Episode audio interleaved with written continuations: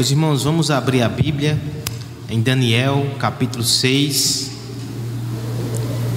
Talvez o texto mais conhecido do livro do profeta, né? Daniel na cova dos leões. Como é que vocês imaginam essa cena, crianças?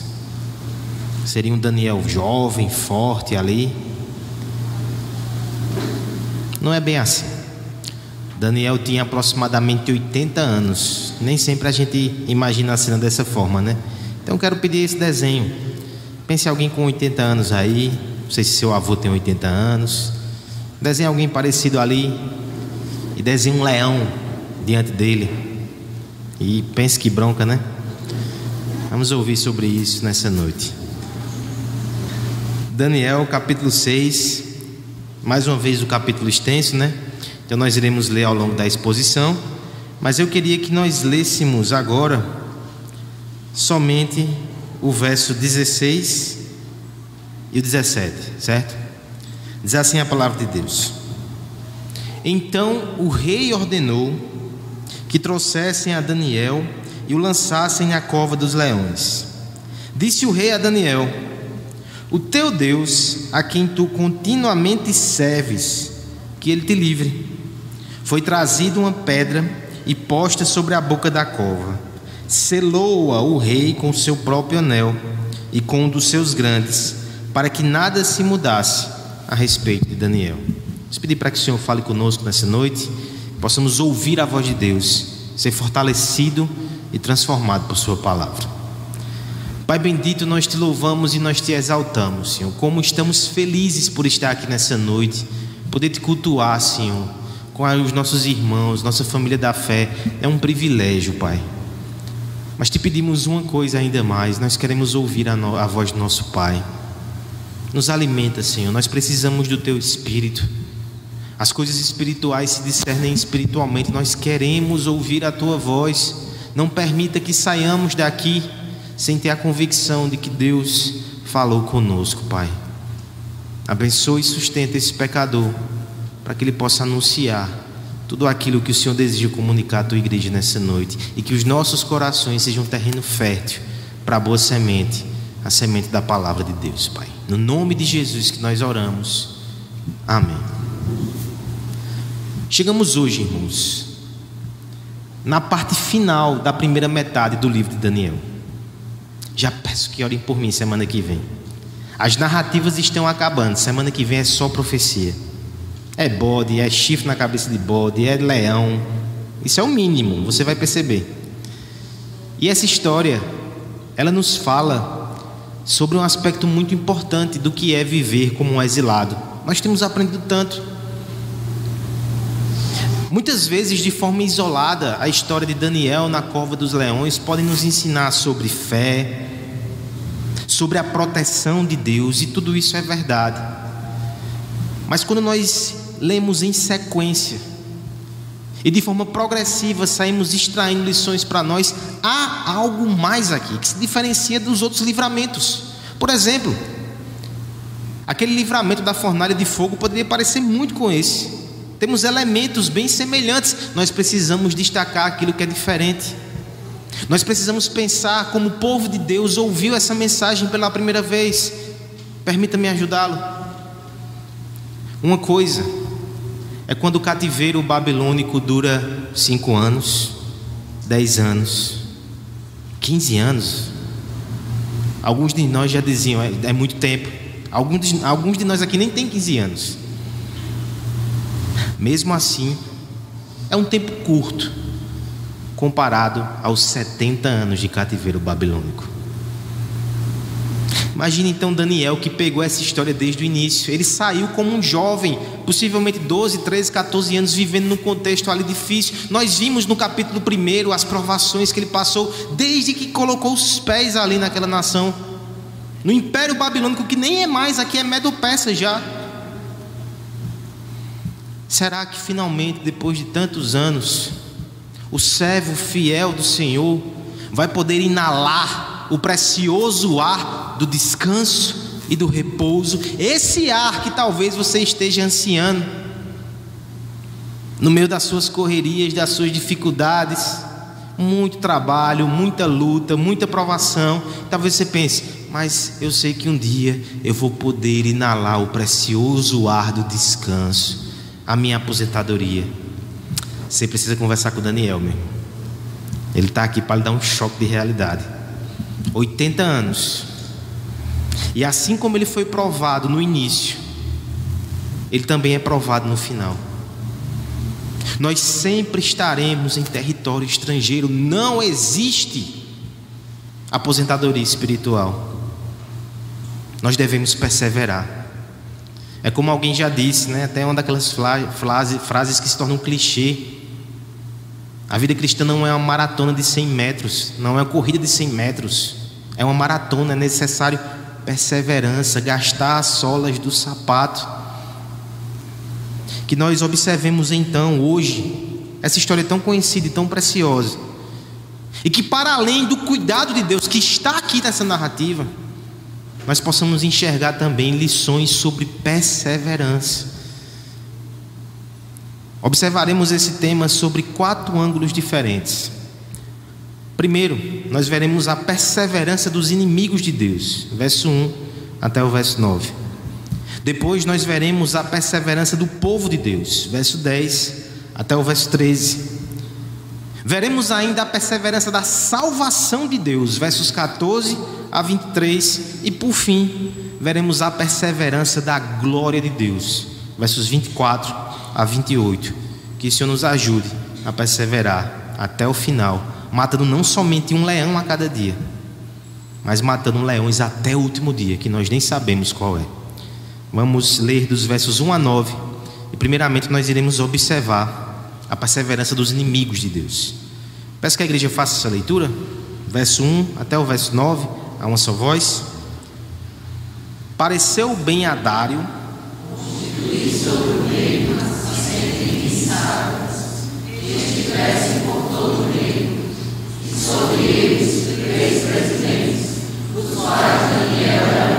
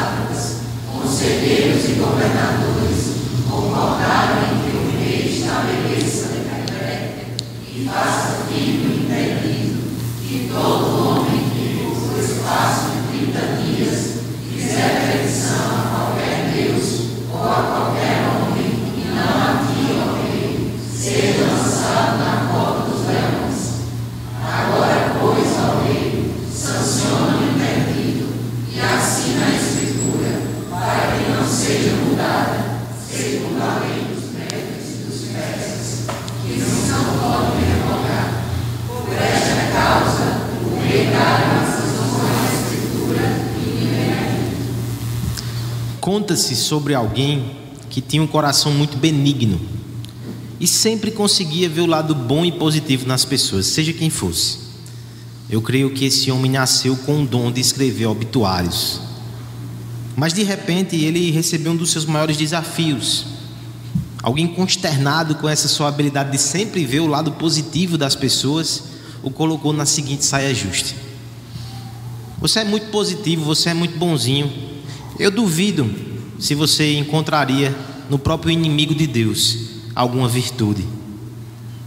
Aquele homem respondeu da seguinte forma: uma coisa nós precisamos reconhecer: o diabo é muito perseverante. Ele persevera mesmo fracassando tantas vezes. Se podemos aprender alguma coisa com ele, talvez essa seja a única lição. O que percebemos aqui nesse texto parece validar o discurso desse irmão benigno. Nós temos aqui um outro contexto sociopolítico.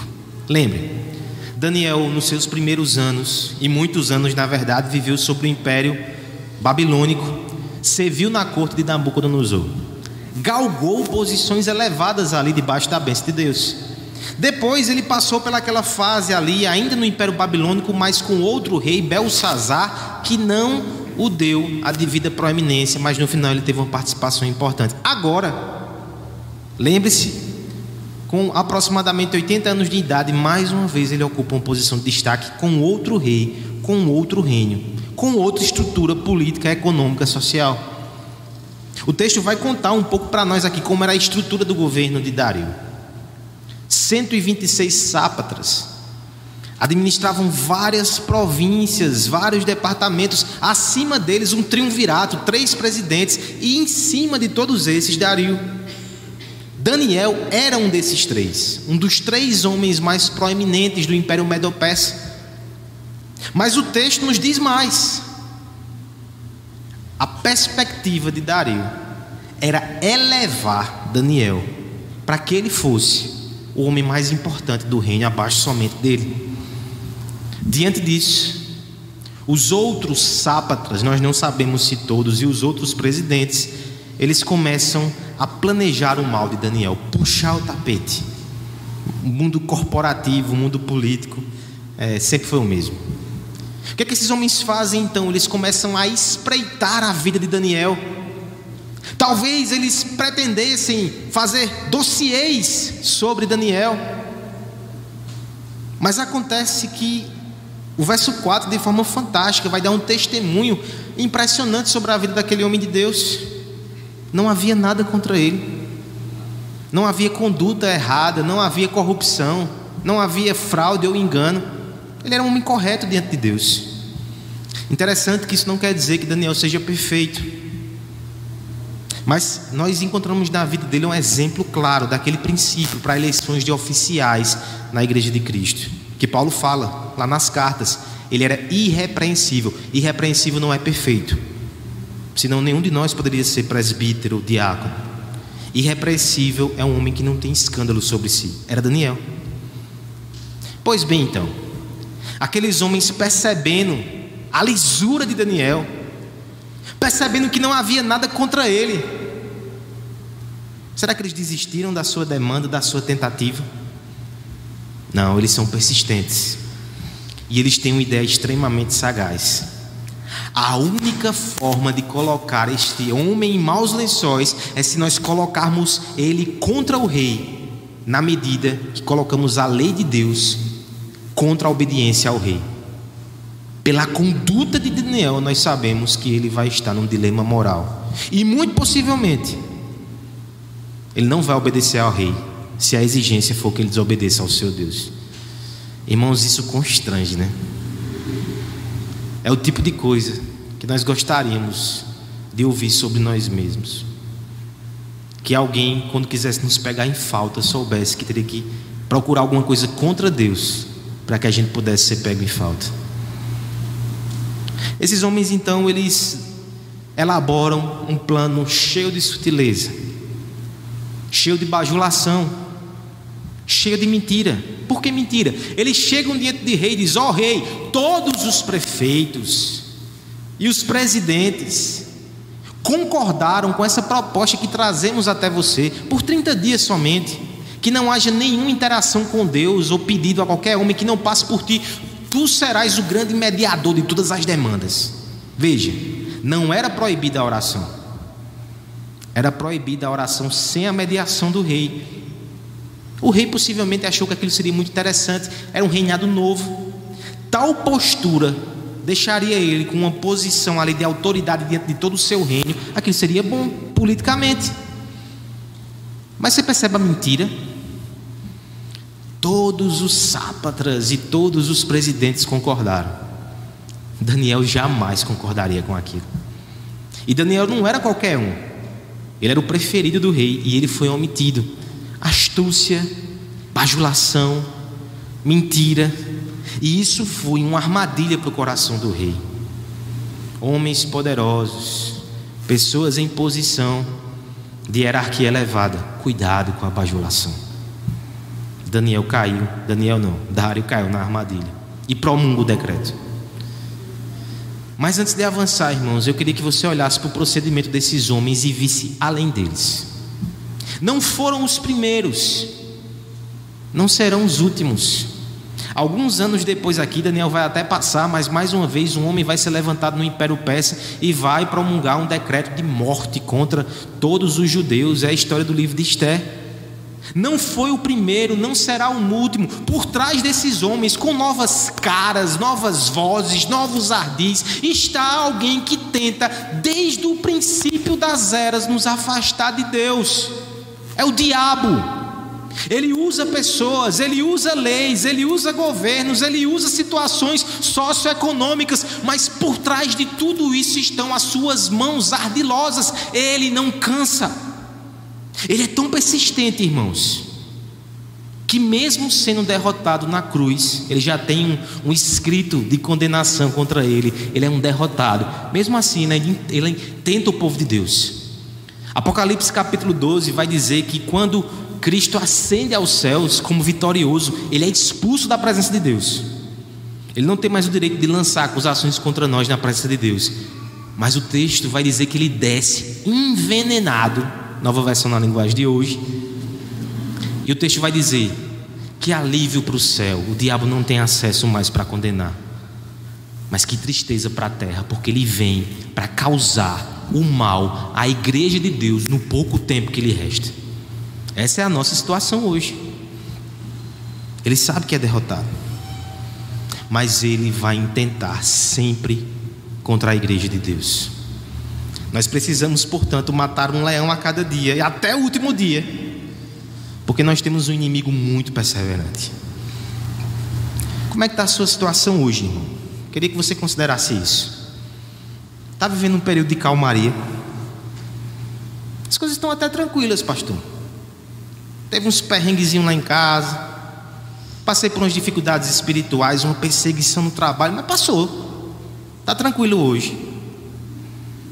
Deixa eu trazer uma má notícia. Não está não. Hein? Satanás, possivelmente, ele está elaborando novos estratagemas contra você. Não há bandeira da paz. Não há trégua. E eu digo isso, sabe por quê?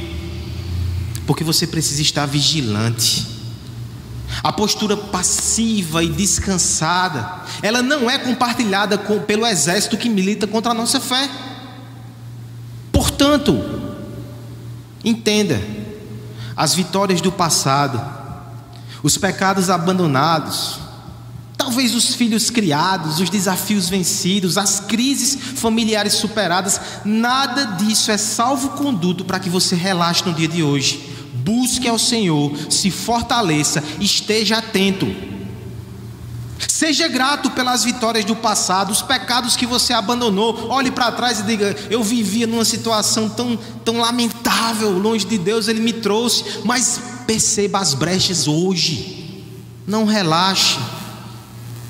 Eu repito mais uma vez: não existe aposentadoria espiritual. Eu preciso ser muito claro com algumas pessoas aqui que talvez já viveram uma vida cristã vibrante, já serviram na igreja, já se engajaram e hoje estão sendo arrastados. Estão aqui, mas não têm o mesmo ímpeto, não se envolvem mais com a obra do Senhor, não têm o mesmo fervor e entusiasmo. Cuidado, irmão, você está sob perigo espiritual. Reanime-se, bata a poeira e diga: Senhor, estou aqui para continuar. Eu não quero aposentadoria, eu quero me gastar em prol do teu reino.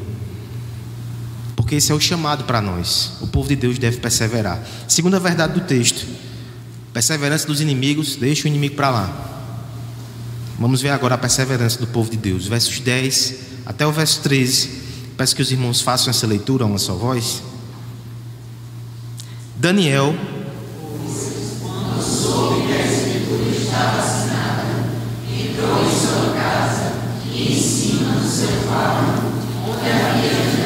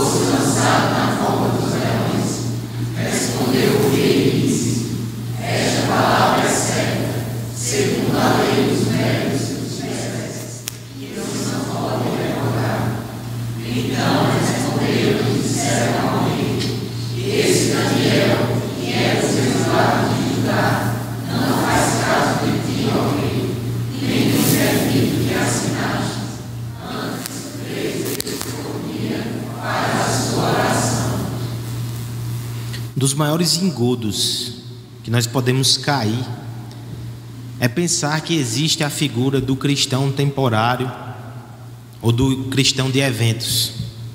Ele participa de algum encontro, ele participa de alguma programação da igreja, algum acampamento, e por alguns dias ele fica bastante envolvido, mas depois ele se afasta novamente, até que haja o próximo convite. Talvez também seja aquele caso dos irmãos que buscam ao Senhor somente nos momentos de prova, e quando as coisas se tornam mais amenas, novamente se afastam. Isso é um engano. Não existe cristão temporário de eventos. Nós somos chamados para uma estrada de obediência longa, contínua e persistente, e não espasmos empolgados de, de serviço ou de entusiasmo religioso uma longa obediência na mesma direção. Isso é o discipulado cristão. Isso é fazer parte do povo de Deus, o povo da aliança. Veja na vida desse homem. O verso 10, com toda a atenção dramática, vai dizer que ele entra no seu quarto depois de ouvir sobre o decreto e faz exatamente a coisa que sempre fez. E eu queria destacar com vocês o final do verso 10, como costumava fazer. Não é que Daniel é um menino birrento, não. Agora que tem uma lei, eu me posiciono. Por detrás de muitos discursos né, de liberdade, de você. É, é birra. Mas não é o caso, Daniel sempre fazia isso. E o que é que ele fazia? Três vezes por dia ele orava ao Senhor. Seu meu irmão, às vezes está difícil orar uma, né? Mas o servo do Senhor fazia assim. Talvez um precedente interessante, porque não há legislação sobre isso, tá certo? Se você não ora três vezes por dia, você não está em pecado. Mas lá no Salmo 55, verso 17, Davi diz que buscava ao Senhor pela manhã, ao meio-dia e à noite, para que ele ouvisse a sua voz. Era no momento de severa provação. Davi registrou no Salmo que ele buscava ao Senhor durante todo o dia para ser fortalecido. Eu penso que o uso que Daniel fazia então assemelha-se ao de Davi. Ele entendia que ele estava no império inimigo, ele entendia que estava sob perigo, ele entendia a sua grande necessidade, ele entendia que não tinha aposentadoria, ele buscava o Senhor de manhã, de tarde, de noite. A nossa busca a Deus em oração tem relação com a medida que nós reconhecemos a nossa necessidade. Se a gente ora pouco, é porque a gente pensa que precisa pouco. Quanto mais a gente percebe que precisa, mais a gente ora. Outro detalhe do que Daniel fazia ele orava com as portas abertas, ele orava na direção de Jerusalém. Você vai dizer, pastor, esse irmão era meio místico, né? Na verdade, ele está se apegando a uma promessa.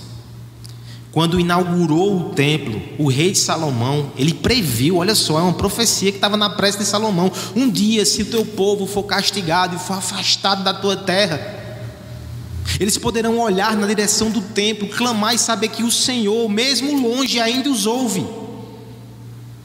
Então veja que coisa linda.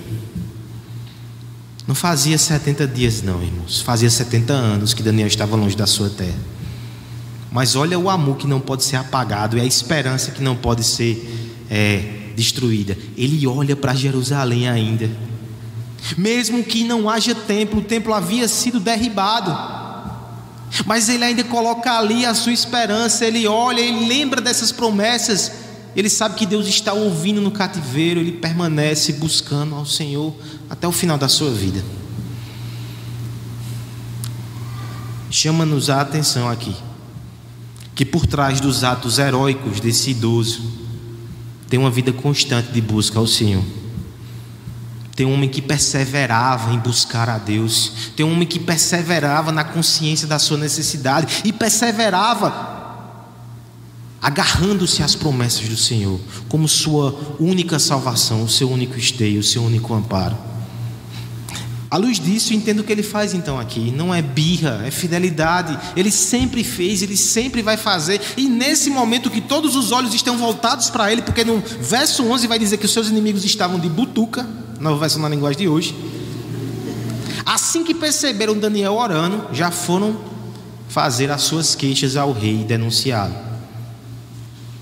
Você percebe, Daniel, Daniel, faz o seguinte, ora discretinho, vai no banheiro e ora. 30 dias, Deus recebe tua oração. Mas você entende, irmãos, que quando todos olham para ele, qualquer mudança na sua rotina seria visto como fraqueza, falta de confiança em Deus e lealdade comprometida, Daniel não pode recuar. Ele tem que fazer do mesmo jeito que ele fez sempre, porque a sua lealdade primeiro é Deus. É mais importante honrar a Deus do que zelar por sua própria vida e integridade. Foi isso que ele fez. Os inimigos então chegam com mais astúcia. É interessante que eles não chegam diante do rei e dizem: Ó, oh, Daniel, rei. Não, eles não citam Daniel. Eles dizem: Rei, o senhor assinou o decreto, não assinou? E assinei. E decreto não volta atrás. Não, não volta. No reino da peça não volta atrás. Perfeito. Sabe, Daniel? Aquele cativo de Judá insolente. Eles chamam Daniel de cativo de Judá. É para tocar na ferida, né? Ele fez pouco caso da tua palavra e da tua autoridade. Bem, estamos aí diante de uma situação complicada. Mas a despeito de qualquer coisa, deve nos encher os olhos a fidelidade de um servo de Deus. Nós devemos matar um leão a cada dia, até o último dia, porque nós fomos chamados à perseverança. O presbítero Aloysio leu vários textos em Hebreus que falam sobre isso. Nós precisamos perseverar até o fim, irmãos. Precisamos perseverar nos nossos deveres. E mais uma vez eu faço essa observação aqui. Você só vai ser capaz de atos extraordinários se você tiver uma obediência ordinária e buscar ordinariamente os meios de graça. Às vezes, nós nos empolgamos com grandes feitos e queremos grandes atos e grandes demonstrações de fé, mas não existe cristão extraordinário sem perseverança nos deveres ordinários. Cuide da sua vida de oração, fortaleça a sua fé pela palavra adore com o povo de Deus, ore com o povo de Deus. E quando vierem as provações, pela graça de Cristo, você vai poder permanecer de pé. Mas não espere nada de extraordinário na sua vida se você não atenta para os deveres ordinários. É preciso entender também, irmãos, que nós devemos honrar o Senhor em todas as situações. O mesmo Daniel que permanece de pé como um governante poderoso. É aquele que já não comprometeu a sua fé quando ele era um jovem escravo na Babilônia. Seja qual for a situação econômica, seja qual for a hierarquia que ocupemos, seja qual for a idade. Nós muitas vezes focamos muito nos pecados da juventude e nas tentações da juventude. Irmãos aqui de idade mais avançada, há tentações, há batalhas e há pecados para vocês também. E vocês têm que permanecer fiel até o fim. Esse texto me fala também ao coração sobre até planos de aposentadoria. Eu tenho que tocar nesse assunto mais uma vez. Porque nós vimos aqui um homem idoso que tinha um plano muito ousado de aposentadoria. Ele queria honrar a Deus até o fim. Eu recomendei aí no seu boletim um livro chamado Firmes. É uma coletânea organizada por John, John Piper. E lá ele trabalha, junto com outros autores, perseverança sobre vários ângulos: perseverar numa causa, perseverar no ministério. E um dos capítulos que chamou a minha atenção, e eu reli essa semana, É John Piper falando sobre envelhecer para a glória de Deus. Eu coloquei inclusive um trecho aí no seu boletim que ele vai dizer que envelhecer para a glória de Deus é rejeitar muitas vezes a perspectiva tola e mudando do que é se aposentar, que não é trabalhar mais, que é viver ocioso. Ele vai dizer que envelhecer para a glória de Deus é estabelecer metas ousadas para o fim da nossa vida. Talvez usufruindo de mais liberdade e mais tempo, dedicar-se ao Senhor como nunca, sabendo que a nossa herança e o nosso descanso não está nessa terra, então nós queremos gastar os nossos dias até o fim para a glória de Deus, mostrando que Ele é suficiente para a nossa alma, o nosso descanso está com Ele. Talvez você diga, pastor, eu sou novo para ouvir sobre isso. Não é. Não fique anelando no final um descanso que não honra a Deus. Persevere hoje e até o fim na presença de Deus. Que se você chegar aos 80 anos como esse homem, que se eu chegar, nós sejamos encontrados de joelho, servindo ao Senhor, sem arredar o pé da fidelidade a Deus, glorificando ao Senhor sempre, até o fim, até que Ele nos leve e lá nós teremos o nosso descanso. A aposentadoria é só no céu. É assim a vida do cristão. Somos chamados a perseverar. Precisamos encarar ainda um outro aspecto aqui de perseverança nesse texto, irmãos. Agora, a perseverança de Deus, a perseverança da salvação de Deus. Versos 14 e 23, um trecho mais extenso, eu peço que nós leiamos de forma alternada. Eu leio 14, os irmãos 15, e assim até o 23. Tendo ouvido o rei estas coisas, ficou muito penalizado e determinou consigo mesmo livrar Daniel, e até o pôr do sol se empenhou por salvá-lo.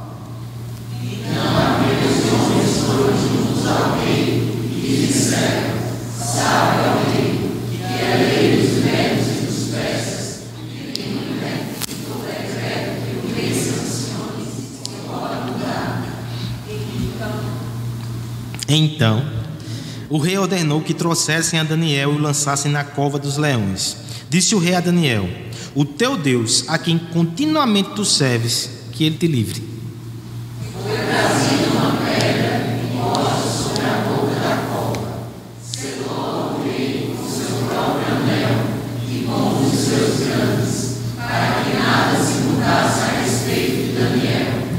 Então o rei se dirigiu para o seu palácio, passou a noite em jejum e não deixou trazer à sua presença instrumentos de música, e fugiu dele o sono.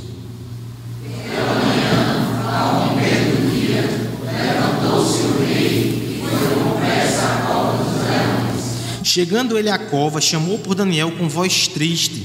Disse o rei a Daniel: Daniel, servo do Deus vivo, dá-se-ia o caso que o teu Deus, a quem tu continuamente serves, tenha podido livrar-te dos leões? Então Daniel falou ao rei, ó rei, o meu Deus enviou o seu anjo e fechou a boca aos leões, para que não me fizessem dano, porque foi achada em mim inocência diante dele. Também contra ti, ó rei, não cometi delito algum. Então o rei se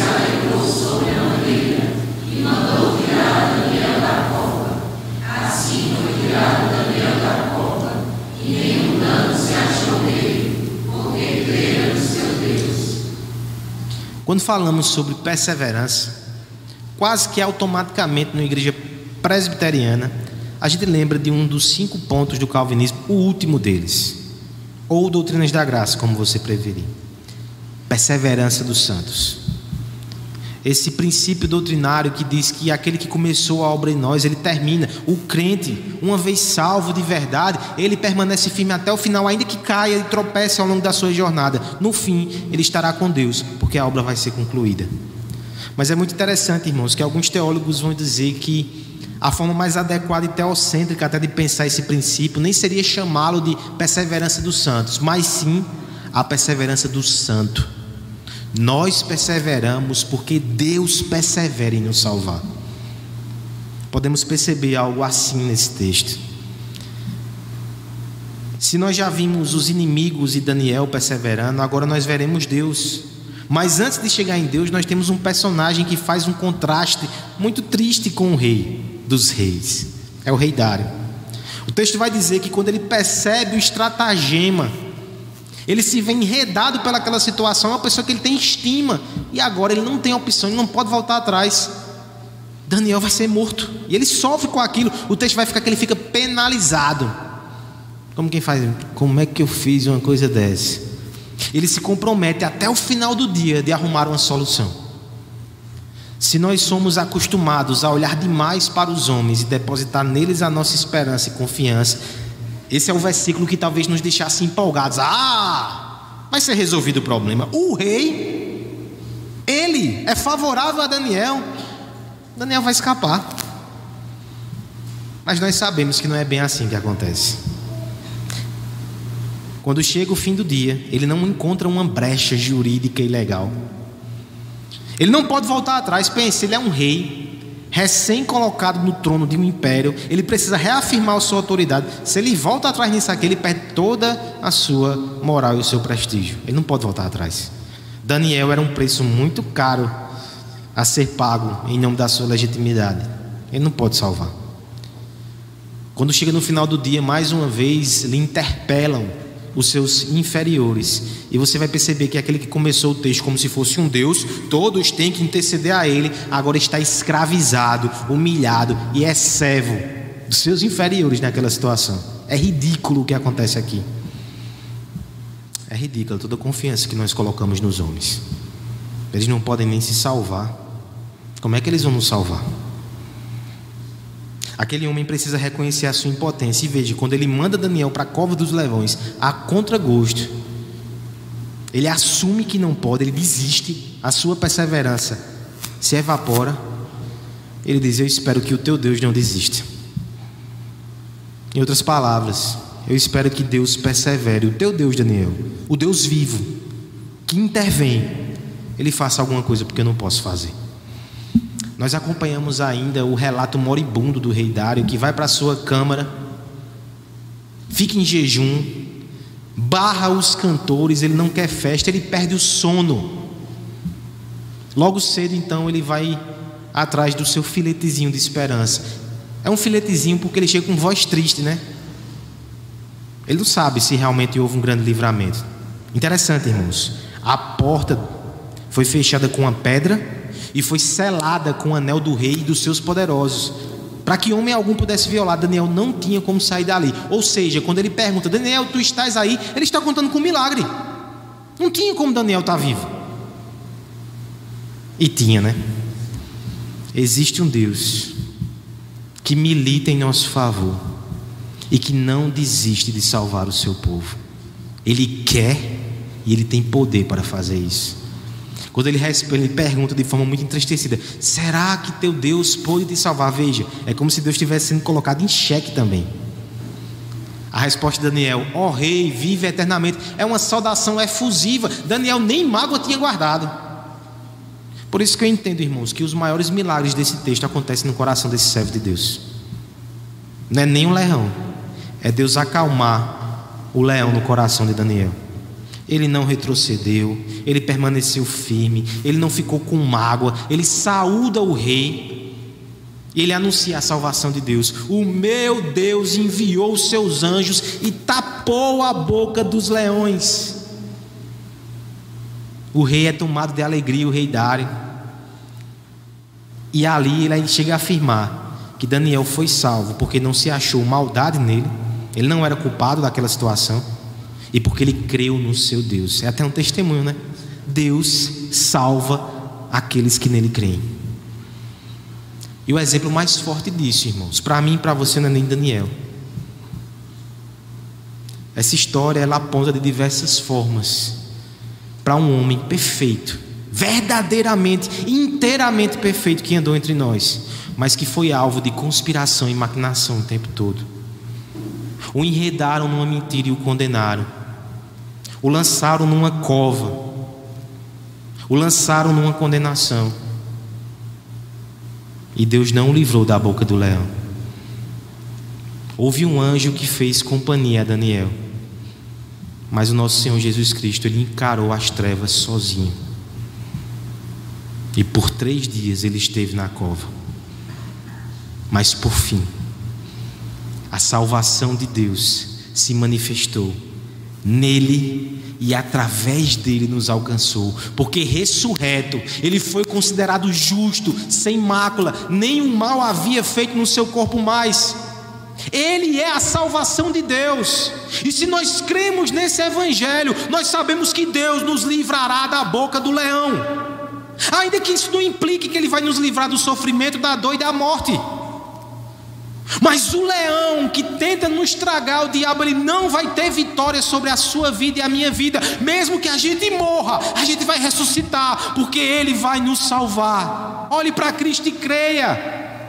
Olhe para o rei Dário, impotente, enredado, não sabe o que fazer. Mas um dia o nosso Senhor, o nosso Deus, esteve diante de um paradoxo, de uma situação difícil. A lei exigia a nossa morte e o amor requeria a nossa salvação. Jesus resolveu o problema. Veja a sua glória, veja a sua salvação e creia, irmão. Nós estamos seguros em Cristo.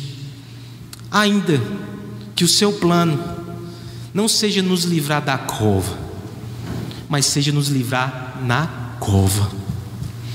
Talvez você pense, eu não queria estar na situação difícil que eu estou passando hoje. Eu sei que Daniel não queria ter entrado naquela cova. Mas ali ele teve um, um contato com a salvação de Deus que homem algum experimentou naquela medida. Alguns entendem que o anjo que estava ali era o próprio Senhor. Nós não temos como saber de forma é, definitiva pelo texto, mas uma coisa eu sei: Deus estava com ele. Ele provou da salvação de Deus. E nós temos provado dessa salvação até hoje. Se é na cova que o Senhor quer ter comunhão contigo, ali você vai ter mais paz do que o rei no seu castelo. Dario não teve paz. Não queira esse lugar. Talvez você esteja aqui nessa noite e não está passando por uma grande provação. Sua vida está relativamente boa, mas você não tem paz. E tem irmãos aqui nessa noite que estão passando por situações dificílimas e muitas vezes choram e se angustiam. Mas Deus está com ele, enxugando as suas lágrimas. Quem você quer ser, onde você quer estar.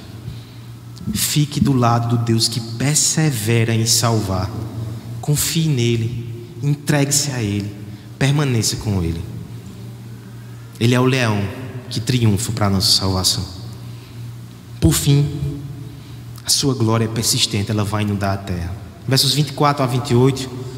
Vamos ler esse texto de forma alternada. Ordenou o rei, e foram trazidos aqueles homens que tinham acusado a Daniel, e foram lançados na cova dos leões, ele, seus filhos e suas mulheres, e ainda não tinham chegado ao fundo da cova, e já os leões se apoderaram dele e lhes migalharam os ossos.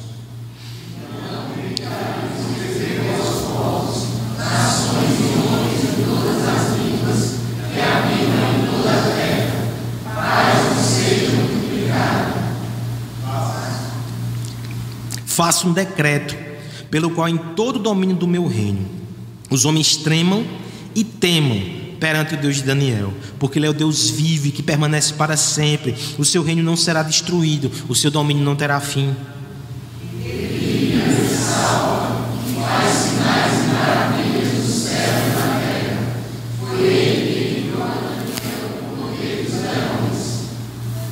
Daniel, pois, prosperou no reinado de Dário e no reinado de Ciro, o Persa.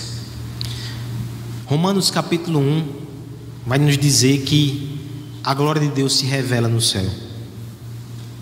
Mas o homem, ele tenta deter esse conhecimento e essa verdade, por isso a ira de Deus está sobre ele. Essa é a triste verdade que resume o mundo sem Deus. Deus revela a sua glória e o homem tenta deter esse conhecimento. Por isso o Senhor está irado. Mas um dia, ele não vai conseguir suportar, vai abrir mão da rebelião ou vai desistir dela por sua fraqueza e vai ver a glória de Deus se espalhar por toda a terra. Abacuque fala sobre isso. O texto vai revelar uma antecipação disso, de forma até muito forte, né? Aqueles que se opuseram a Deus e ao seu servo são lançados com sua família na cova dos leões. Interessante, irmãos, que a gente precisa lembrar que essa é a lei peça. Ela é cruel. A família pagou junto com aqueles homens. Mas eu preciso fazer uma advertência. Todos aqueles que se colocam contra a glória de Deus serão envergonhados no final. E ainda que as consequências primariamente sejam individuais, você acha que a sua família não vai sofrer consequências se você levar ela por esse caminho? Que a sua história não termine assim. Que hoje você se renda, não persevere na rebelião. Arrependa-se, se renda a Deus e venha até Cristo. Porque um dia ele vai ser louvado por todos. No final aqui, né, o rei Dário, ele emite um decreto quase que como um evangelista, Nabucodonosor já tinha feito algo semelhante, né? Ele fala sobre a grandeza de Deus. Deus é vivo e verdadeiro, seu reino não tem fim, por isso todos temam e tremam diante dele. Ele vai além de Nabucodonosor, irmãos. O decreto mais empolgado de Nabucodonosor diz que não se deveria blasfemar contra o Deus de Daniel. O decreto desse rei agora diz que deve temer. A gente sabe que isso não acontece por decreto. Não tem caneta no mundo que resolva isso, só a caneta do Espírito. Mas eu quero que você perceba isso como uma antecipação. O nome de Deus, ele vai ser proclamado, vai ser exaltado, vai se espalhar a notícia de quem ele é, que ele livra, que ele salva, ele vai ser glorificado no final. Coloque o seu sofrimento dentro dessa perspectiva, irmão. Deus nos faz perseverar para nossa alegria, sim mas acima de tudo para a glória dele. Se o teu sofrimento faz parte do plano de Deus, para que um dia ele seja percebido como grandioso, louvável, maravilhoso, que você possa participar disso com o coração temente e grato. É mais do que sobre você. É mais do que sobre eu e minhas adversidades, é mais do que sobre você e os sofrimentos é sobre a glória do nome de Deus, o anúncio da Sua majestade, a proclamação das Suas virtudes. Que assim seja então.